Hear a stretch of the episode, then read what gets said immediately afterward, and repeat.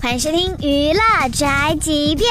在我们的国家呢，男演员还好一些，女演员一旦过了三十五岁，就只能演些大姑子、小姑子、不近人情的上司等一些配角。周迅最近就在节目当中表示，其实这对演员来说是非常不公平的。千万不能给女演员或者是男演员去灌输二十岁到三十岁是最美好的那十年，因为随着你生活的对阅历跟你年岁的增长。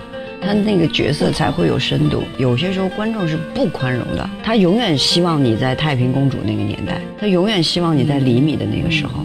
但是怎么可能呢？对你不要去，就是说固守在那个没有皱纹的年龄嘛。所以现在就是说要告诉好多小孩，这个不是问题，包括告诉我们自己，嗯这个不是问题。年龄不是问题，问题就在于，万一你一把年纪了还是没有演技，那就尴尬了。我绝对没有在说小鲜肉们。这就是本台犯贱发来报道，一些言论不代表本台立场。